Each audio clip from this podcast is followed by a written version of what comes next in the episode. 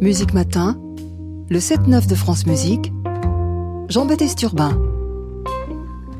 C'est notre dernier rendez-vous de l'année ce matin avec Antoine Pecker. Bonjour Antoine. Bonjour Jean-Baptiste, bonjour à toutes et à tous. Ultime chronique aussi, pendant une quinzaine d'années, vous avez apporté un regard politique, économique et diplomatique sur l'actualité du secteur culturel et en particulier musical. Pour votre dernière chronique, vous nous parlez du journalisme culturel avec déjà une précision journaliste et critique, ce n'est pas le même métier.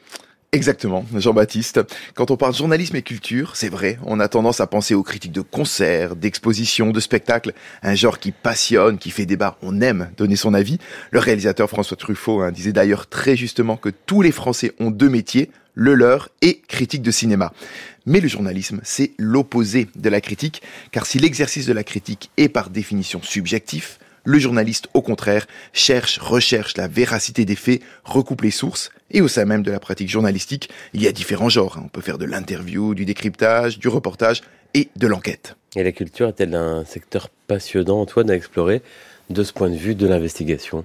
Totalement, Jean-Baptiste. Car la culture, c'est un domaine paradoxal, ambigu. Regardez déjà son économie. Elle est bien souvent mixte, à la fois publique et privée.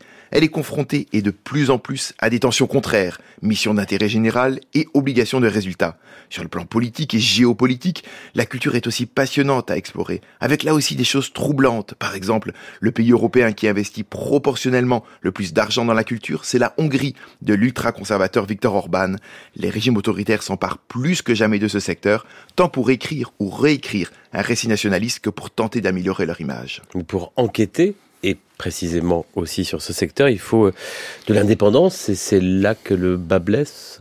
Écoutez, l'éditorialiste politique de France Télévisions, Nathalie Saint-Cric, a récemment répondu à une question sur l'indépendance des journalistes politiques en invitant à regarder plutôt du côté des journalistes culture. Et elle n'a pas tort. On est face à un système extrêmement pernicieux.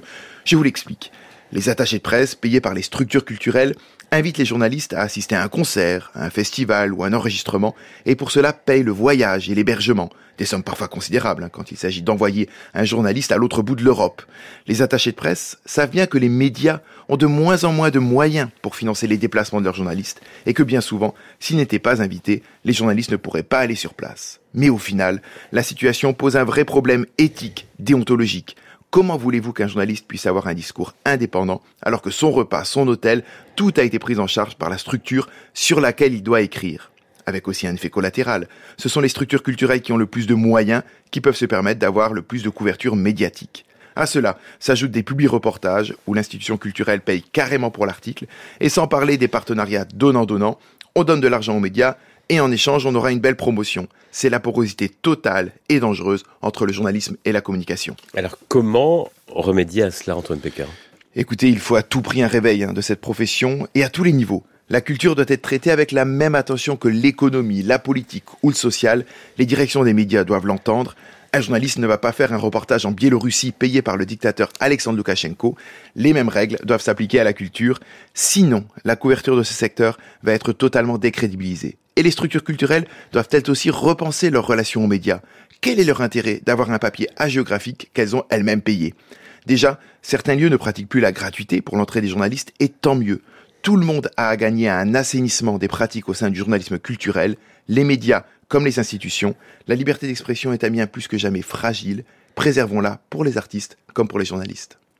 Antoine Pecker, merci pour toutes ces années d'éclairage d'analyse, de paroles libres aussi, le matin sur France Musique. On vous retrouvera cet été notamment euh, dans Mediapart pour une série d'articles consacrés aux artistes emprisonnés à travers le monde. Merci Antoine. Quel plaisir d'avoir travaillé à vos côtés, Jean-Baptiste, et avec toute l'équipe évidemment de la matinale.